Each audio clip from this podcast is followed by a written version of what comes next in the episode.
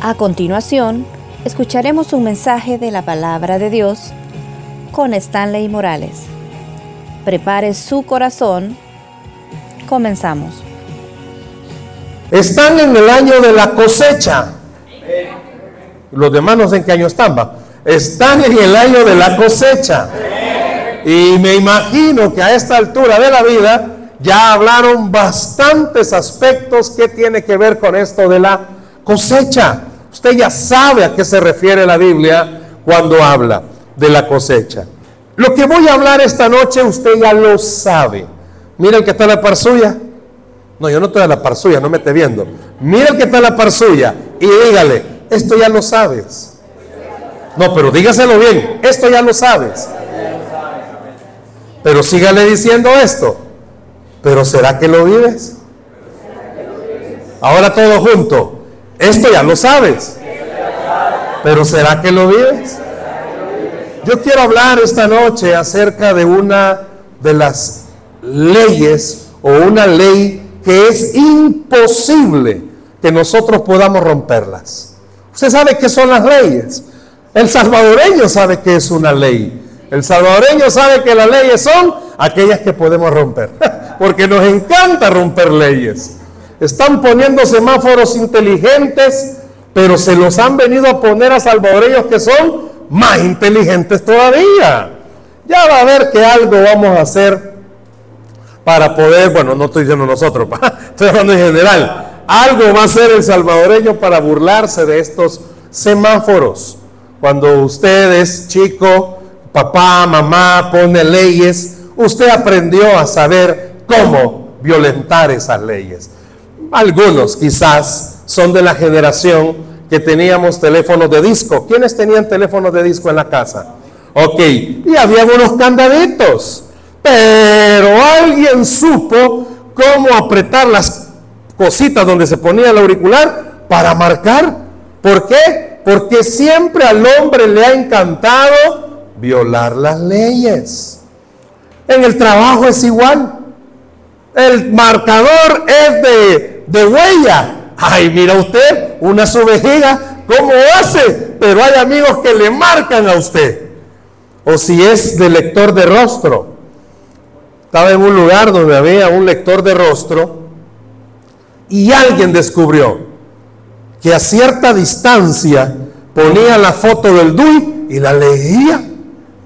Y le marcaba como que había llegado. Se ponían de acuerdo, como que yo le dijera a mi esposa, ay, me marcas. Y yo le daba mi DUI y al día siguiente todo el mundo estaba haciendo la fila. Eh, eh, permítame que no me lee. Lo que pasa es que tenía el DUI ahí iba para que leyera el, el mío.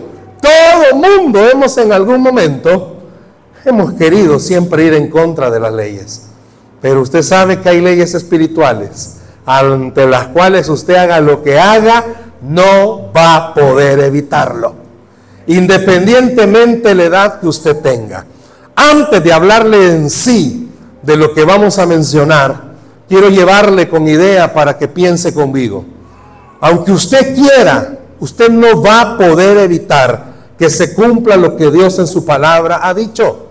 Todos los días, todos los días, lo enfatizo, todos los días, desde que nos levantamos tomamos la decisión o de hacer lo bueno o de hacer lo malo.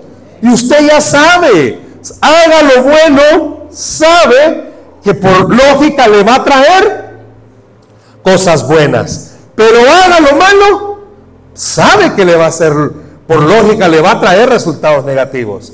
¿De qué quiero hablarle esta noche? De la ley tan simple, pero tan complicada muchas veces de la siembra y la cosecha. El principio de la siembra y la cosecha. Quiero llevarlo a la Biblia, por favor, a Gálatas capítulo 6. Gálatas capítulo 6. Vamos a leer del versículo 7 en adelante.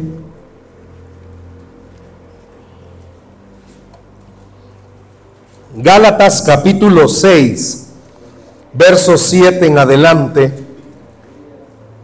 Los hermanos de multimedia siempre nos colocan la, la cita bíblica, pero quiero sugerirle algo. Los expertos dicen que todo lo que usted escucha, al cabo de tres días, casi se recuerda el 30%, casi. Pero dicen que todo lo que escribe, no importa los días, se va a recordar del 100%. En la iglesia sugerimos siempre, usted no solo oiga, tome anotaciones de lo que Dios vaya a hablarle. La Biblia, si es suya, no la apretaron, si es suya, anoten ella para que disfruten más la lectura en el futuro. Ley de siempre y cosecha. Vamos a ver qué dice la Biblia. ¿Lo tenemos?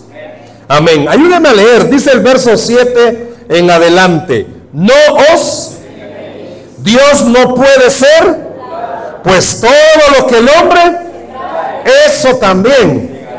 Porque el que siembra para su, de la carne, corrupción. Mas el que siembra para él, del espíritu, vida eterna. No nos cansemos pues de, porque a su tiempo, si no desmayamos. Así que, según tengamos oportunidad, hagamos bien a y mayormente a los de la familia de la fe. ¿Y dónde están los de la familia de la fe? A nosotros mismos, ¿cierto? Fíjese que esto que voy a hablar, le repito, usted ya lo sabe. Pero esta noche queremos hacer, Dios nos llevó a hacer esta reflexión, porque son cosas que aunque ya las sabemos, en nuestra humanidad las olvidamos. Y una de ellas es que todo lo que el hombre sembrare, eso también.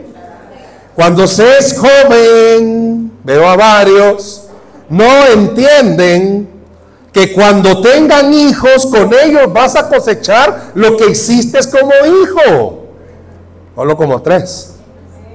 Los que son esposos, por favor, yo veo, bueno, no bastante, yo veo a todos los veo jóvenes a todos los veo jóvenes. Hermano, hermano varón Galileo, mire a la judía con la que se ha casado. Ahorita que están todavía en la flor de la juventud en el matrimonio, póngase a pensar que así como la trata, cuando viejito va a cosechar. Por eso cuando viejito no lo va a querer dar jalando. No le van a querer ayudar. Mire, que ahorita usted dice que se vale por sí solo. La Biblia da una ley. Y esa es la ley del tiempo. Usted no lo va a detener. Hoy en la noche cuando vayan a la casa, véanse por favor. Y le voy a dar, bueno, a lo largo de lo que hable voy mencionando algunas cosas. Por ejemplo, si usted es de los que les encanta acumular sus sentimientos y no tratarlos con Dios, se amarga. Y la amargura recorta años de vida. Dicen los expertos en la materia que personas resentidas, amargadas, rencorosas, envejecen más rápido. Vaya a verse cuántas arrugas tiene. Y cada arruga tiene un nombre al que no perdona, al que no olvida y al que quisiera asesinarlo. Es la ley. Usted no puede. Yo le digo a los esposos, hermano, ¿y usted cómo quiere cosechar con su esposa si todo el día ni siquiera le ha dado una palabrita de cariño? En la noche quiere cosechar. Su garrotazo va a cosechar, mi amigo. Porque todo lo que el hombre siembra, allá no le gustó. Todo lo que el hombre siembra, independientemente de la edad que usted tenga. Pero quiero oír algo, por favor. Esta es una ley. Igual que la ley que Dios le dijo a Adán y a Evita. No coman de ese árbol. Ciertamente el día que coman, morirán. Esa era la ley. Y se apareció el diablo y le dijo, no. Y sabe que lo mismo hace el diablo con nosotros. Se nos acerca y nos dice, que no vamos a pagar consecuencias por las cosas que hagamos. ¿Oyó? Nos dice que no vamos a pagar consecuencias por las cosas que hagamos. Usted quiere, me imagino, como miembro de esta iglesia, Usted quiere que esta iglesia crezca. Poquitos quieren que crezca. Usted quiere que esta iglesia crezca. Que esta iglesia tenga una gran cosecha. Pero usted no siembra nada. ¿Cómo quiere que crezca? ¿Verdad? Así de sencillo. Pero piense por favor, cada vez que uno habla del tema siembra y cosecha, cuando un pastor habla de eso, la oveja siempre dice, este maestro Pisto quiere. Este este maestro de Pisto nos viene a hablar. Y fíjese que va a ser quizás de lo menos que les vaya a hablar. ¿Por qué? Con todo el cariño que usted se merece, óigame, con todo el respeto que usted se merece, Cristo está más interesado en que usted crezca espiritualmente a que tenga todo lo que le está pidiendo materialmente. Se lo voy a volver a decir. Cristo está más interesado en nuestra vida espiritual que en nuestra vida material. Y hay muchos ejemplos. Buscad primeramente el reino de Dios y su justicia y esto vendrá por añadidura, pero hasta después. Por eso esta noche quiero que comprendamos algo a la luz de este pasaje. Por eso el apóstol Pablo, cuando a la iglesia de Galacia escribe esta carta a los Gálatas, si usted leyó despacito, si te puedo molestar, hermano, multimedia, verso por verso, si, le, si puede irse otra vez al verso 7, mire la palabra con la que comienza. ¿Con qué palabra comienza el verso? Pero usted, porque a veces creemos que no va a ser así. Le puedo preguntar, porque más adelante dice, o siembra para la carne o siembra para el espíritu. Y quiero decirle esto. Hay una verdad con la que usted no puede ir en contra. Desobedezca a Dios y le va a ir mal. En todo sentido. Desobedezca, haga lo que Dios le ha dicho que no tiene que hacer y le va a ir mal. Nuestro problema, ¿sabe cuál es? Que como en el momento que hacemos lo malo no vemos el resultado, creemos que ya lo hicimos. No, no fue mal. Ni cuenta se dieron. Te fue al súper, no le cobraron algo. Bendición, Padre. Aleluya. Fue a la tienda y le dieron más devuelto. Es que vos sabes mi necesidad, Señor. ¿Sí o sí? Así somos. Y nos alegramos cuando esas cosas pasan. Y por eso creemos que en realidad no pasa nada. Cuando espiritualmente usted está sembrando para la carne, no lee la Biblia y se congrega, no ustedes, son los que no vinieron. Se congregan solo para que los pastores no le estén mandando mensajes. Hermano Mario, ¿qué le pasó? No, mejor voy a ir porque ya me los puedo. Me van a estar llamando. Su cuerpo está aquí, pero su alma a ver dónde anda ahorita. Cosechamos lo que sembramos. Y espiritualmente nos preguntamos muchas veces, Señor, ¿y qué pasó? ¿Por qué me está yendo tan mal? Simplemente vaya a ver el terreno donde usted sembró. Sembró para la carne, está cosechando para la carne. Pero vaya a ver si sembró para el espíritu. Casi no sembró nada. Si es que sembró algo. Y el diablo ha tratado de engañarnos haciéndonos creer que es mentira, no hay consecuencias.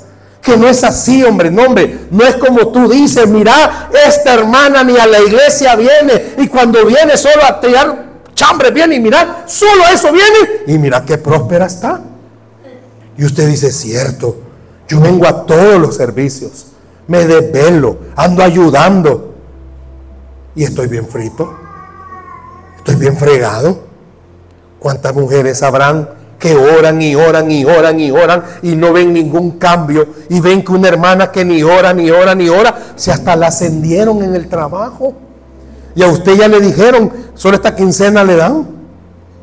No hay una congruencia. Y usted dice, no, no, perdónenme, perdónenme. Usted dice que la ley de la siembra y la cosecha es que todo lo que el hombre sembrar, eso va a cosechar. Y me está diciendo que si siembro para la carne, de la carne voy a cosechar. Y del espíritu, del espíritu. Pero yo, ¿qué más quiere que haga?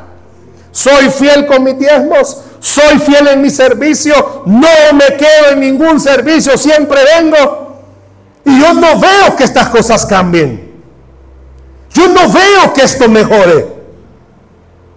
No os engañéis, dice. Pero si se puede ir conmigo rápido, eso lo van a poner en pantalla. Mire el verso 9. ¿Qué está diciendo Pablo? ¿Qué dice? No, no lo digo. ¿Cómo dice? No se canse. Y humanamente hablando, esto de la ley de la siembra y la cosecha siempre se ve afectado por algo, tiempo. Porque yo quiero que en mi tiempo las cosas cambien. Pero quiero que se guarde en su corazón esto. ¿Quién dio esta ley? Dios. Y va contra la naturaleza de Dios. Oiga esto. Va contra la naturaleza de Dios que cuando un hijo de él lo busca, lo busca, lo busca y no se cansa, va en contra de la naturaleza de Dios no bendecir a ese hijo que lo está buscando sin cansarse. Se lo digo de otra forma, en la naturaleza de Dios no está que si alguno de ustedes está persistiendo, está con paciencia buscándolo. La naturaleza de Dios es que a ese hijo y a esa hija, de alguna forma, de alguna manera, siempre le va a ayudar y siempre lo va a bendecir y siempre lo va a sostener. Hay ejemplos de la Biblia, la viuda insistente, la mujer que dio lo último que tenía, la vida de Sarepta, hay tantos ejemplos que demuestran. Por eso dice el apóstol Pablo, no se canse. Y óigame por favor, Pablito, el, apóstol Pablo, Pablito, si está preso no lo metieron, pues. Y usted ha leído esa parte. ¿Qué hizo Pablo cuando estaba en la cárcel? No a cantar se puso, pues. Y no se puso a cantar estoy solito. Se puso a alabar al Señor. ¿Por qué? Porque Pablo había entendido la naturaleza de Dios es que a todo el que lo busca siempre lo va a encontrar. Todo el que busca al Señor siempre lo va a encontrar.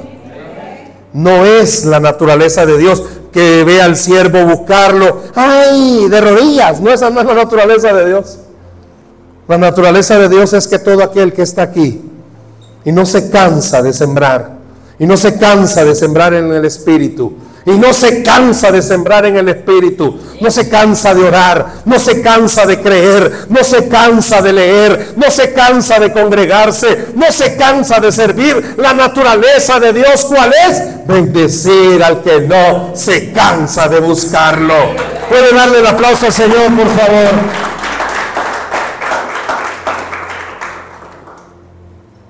La esencia de este principio nos lleva entonces a pensar, tiene que meditar bien sus decisiones y acciones, hermano.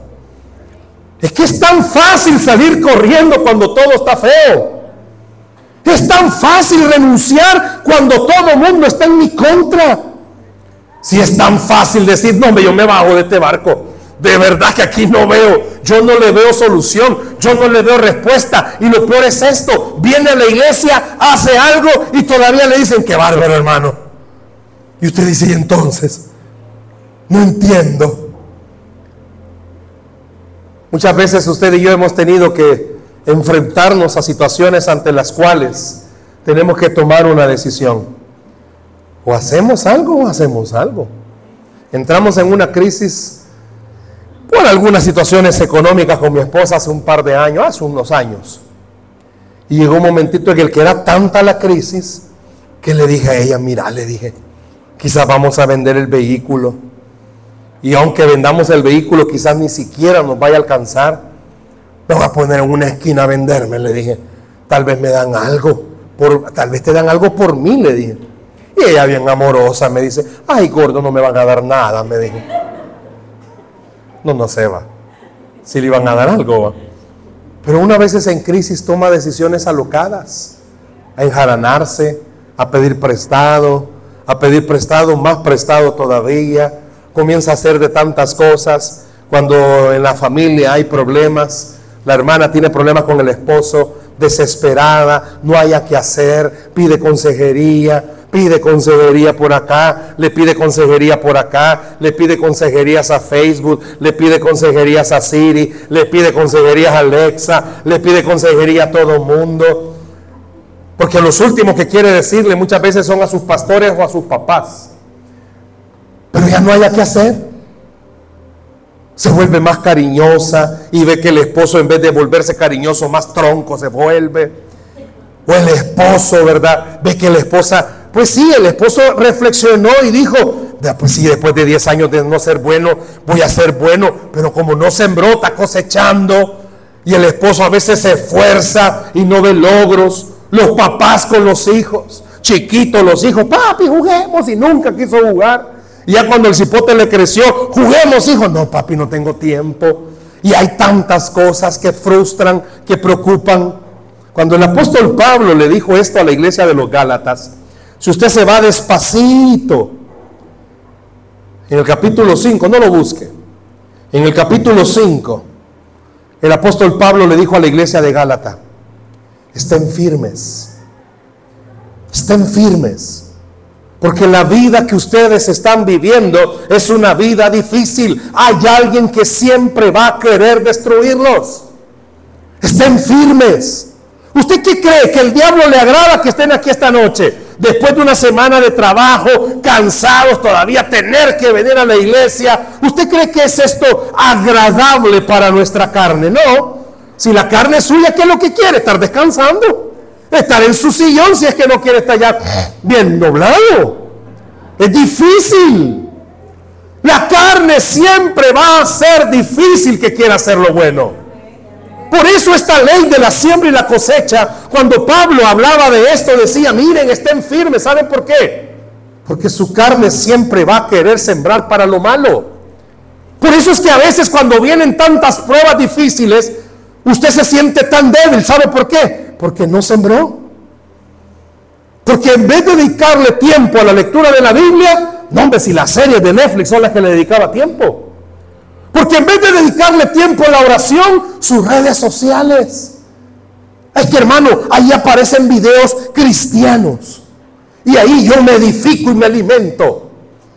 Está bien. Pero cuando vienen las tormentas, cuando vienen los problemas, cuando vienen las dificultades, usted no sembró, mi amigo. Usted no sembró. Y quiere que el Señor le ayude cuando usted no ha sembrado. Por eso el apóstol Pablo dijo, mire, mire, o siembran para la carne o siembran para el espíritu. Pero ustedes tienen que recordar, cualquiera de las dos van a cosechar. Jesús dijo de otra forma, en el mundo van a tener aflicciones van a tener preocupaciones. Pero él dijo algo, ¿qué dijo? Tranquilos, yo he vencido a este mundo. Pero ¿qué pasa cuando vienen los problemas? ¿Por qué no nos podemos parar firmes? ¿Y por qué no podemos entender algo? ¿Cuál es el propósito de este mensaje esta noche? Que usted y yo hagamos una pequeña reflexión. Mire, no podemos evitar que tengamos dificultades. No podemos evitarlo. Pero sí podemos hacer algo que cuando vengan las dificultades, usted y yo podamos estar tan seguros, pero tan seguros que no importa el tamaño del problema, Dios siempre va a estar con nosotros. Que no importa el tamaño de la dificultad, Dios siempre va a estar con nosotros. Pero para eso, ¿qué hay que hacer? Sembrar. Siembre. Que voy a sembrar, hermano, la próxima vez que entre a este templo, independientemente el día que sea, por favor, ya no hay nada más importante que solo el Señor. Se lo voy a decir de otra forma. Entramos por esa puerta y honestamente hay cosas más importantes que Dios. Estamos pendientes de todo, del ventilador, de la luz, del sonido, de lo que pasa allá afuera. Hermano, cuando usted entre por esa puerta, recuerde algo. Usted viene a adorar al que le va a ayudar cuando usted tiene una dificultad. Ya nada más es importante. Ya todo lo demás puede esperar. Siembre. Siempre. A los que están enamorados, porque sé que hay personas enamoradas. Como tres enamorados. Los que están enamorados, usted se enamoraría de alguien que no le presta atención. Bueno, con el tiempo así ya se tuvo que acostumbrar, ¿va? Pero usted se, pensemos esto, usted se hubiera enamorado de su pareja si no le presta atención. Más las mujeres que son tan, detallistas. Los hombres somos bien. No le presta atención. Ahorita está sufriendo porque usted está hablando con su esposo. Viejo, te estoy hablando. Con esto te oigo, le dice. Y viendo el teléfono. Ellos no vinieron hoy, son los que están allá afuera comiendo. Imagínese con Dios. Siembre. Ahorita, ¿sabe qué está haciendo usted? Sembrando. ¿Sembrando qué, hermano? Usted está sembrando en este momento. ¿Por qué? Porque usted no va a evitar tener aflicciones. Pero está sembrando para que cuando vengan esas aflicciones, usted, su corazón, su ser, todo usted pueda recordar, esto está difícil, pero yo ya sembré y el Señor dijo que Él va a pelear por mí. Yo ya sembré y el Señor dijo que Él va a pelear por mí. Las dificultades van a haber en todas las áreas, en todo momento. El problema está que no sembramos, hermano.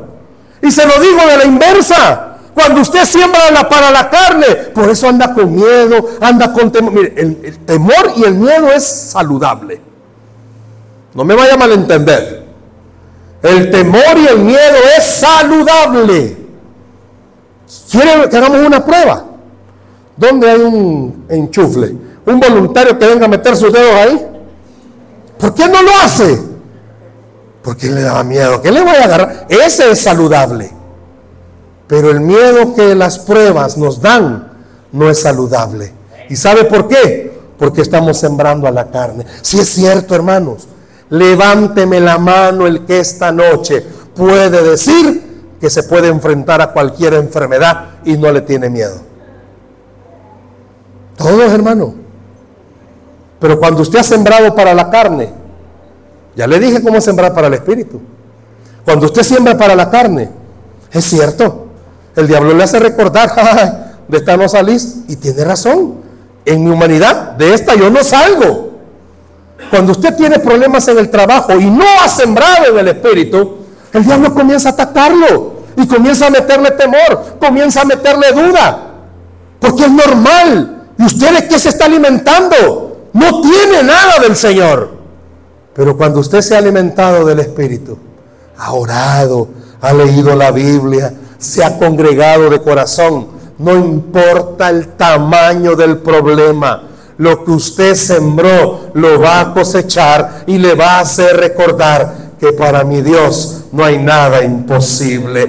Para tu Dios no hay nada imposible. Y no importa el nombre, el tamaño o el tiempo de tu problema. Cuando comiences a sembrar en el Espíritu vas a recordar que mayor es el que está en ti y más poderoso es tu Dios. ¿Por qué? Porque hasta el día de hoy ningún espíritu maligno ha podido vencer a tu Cristo.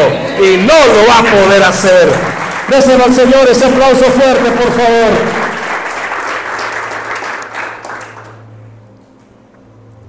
Pero aquí viene algo. Y viene una serie de preguntas que con el apóstol Pablo podemos deducirlas. Yo pudiera esta noche, no me levante la mano, pero yo pudiera esta noche hacerle una pregunta bien sencilla. ¿Cuántos ya se cansaron? No del día, de la vida. No me vaya a levantar la mano. Pero ¿cuántos se han cansado de la situación matrimonial que tiene? No va a decir amén, por favor, si lo tiene a la par. ¿Cuántos ya se cansaron del problema en el trabajo? A veces trabajamos en un lugar donde nuestro jefe como que es Satanás. Y nuestros compañeros como que son los demonios. Nos quieren dar en la net todos los días. ¿Cuántos ya se cansaron de esta situación económica en la que está? Le compartí a mi esposa, a Pastora Sarita, algo. Antes de casarnos con mi esposa, ella muy amorosamente me dijo, cuando nos casemos, cuidadito y dejamos de diezmar. Son palabras dulces, amorosas, ¿verdad? Que a cualquiera lo hace reflexionar. Y ella me dijo, no podemos dejar de diezmar cuando nos casemos. Y así pasamos los años, diez y los años pasaban. Antes de la pandemia íbamos para la casa después de los trabajos. Y estábamos en esa situación del bache que le digo. Y me dio miedo oírla hablar. Pero miedo bueno, no que me iba a pegar. Ya estoy acostumbrado. Pero me dijo, mi vida está llegando a un momento donde... Y dejó de hablar conmigo. Y comenzó a hablar con Dios. Yo iba manejando. Iba manejando. Hay una palabra en hebreo, no sé si la voy a poder pronunciar bien. Yo iba manejando, socando, hermanos.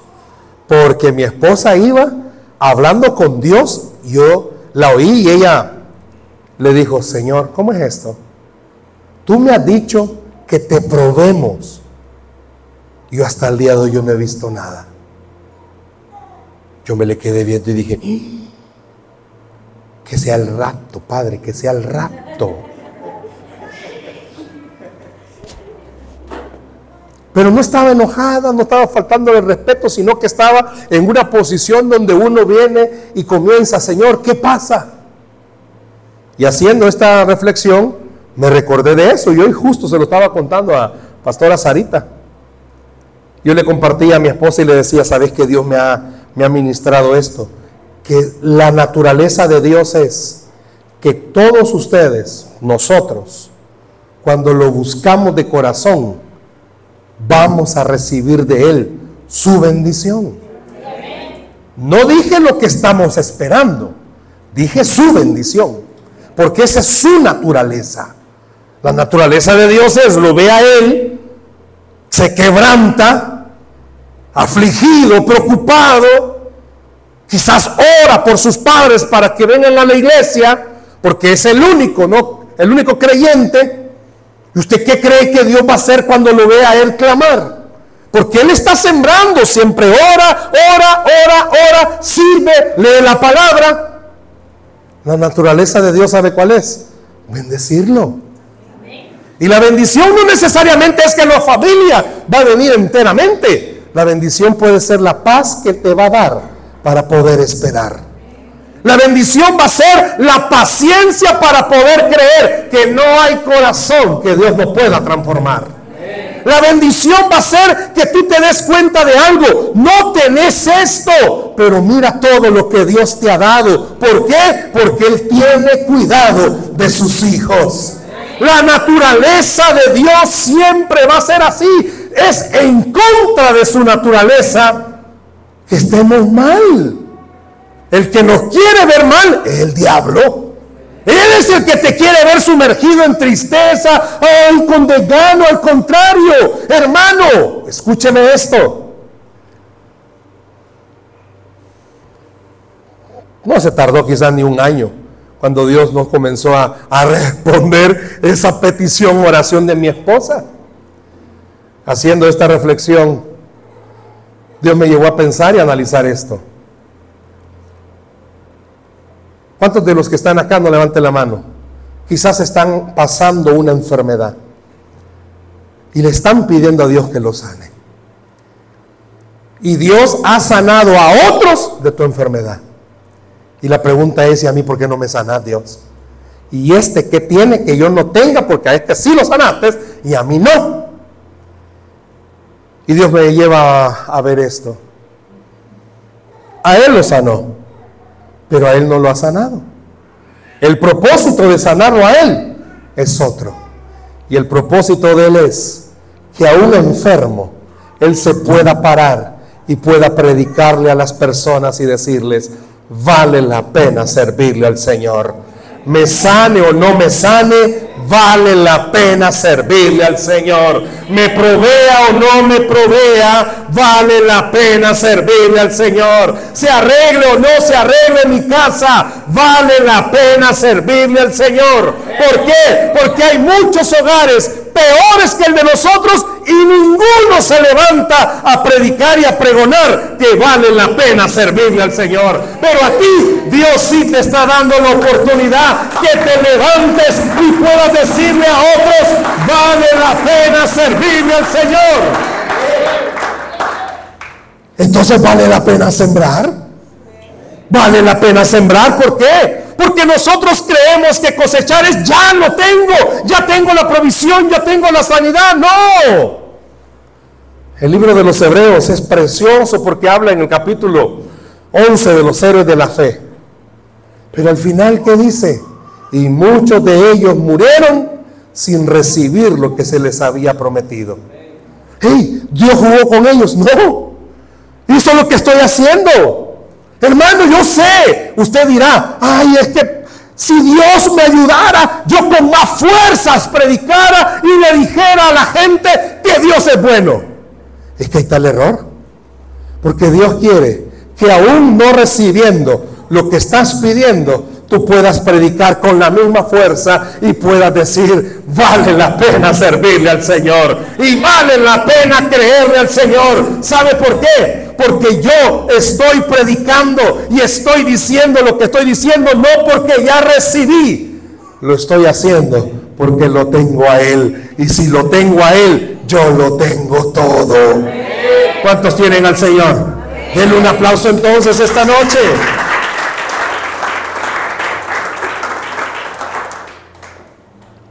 ¿Qué va a pasar a partir de hoy?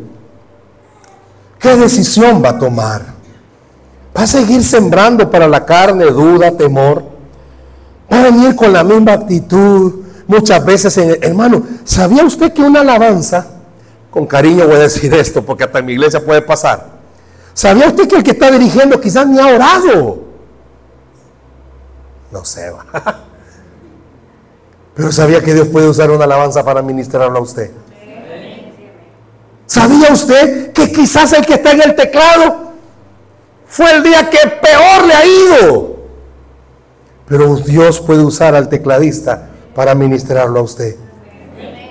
¿Sabía usted que puede ser que hasta el que está aquí hablando hoy ha sido el día que ni oré? Pero Dios le está hablando a usted.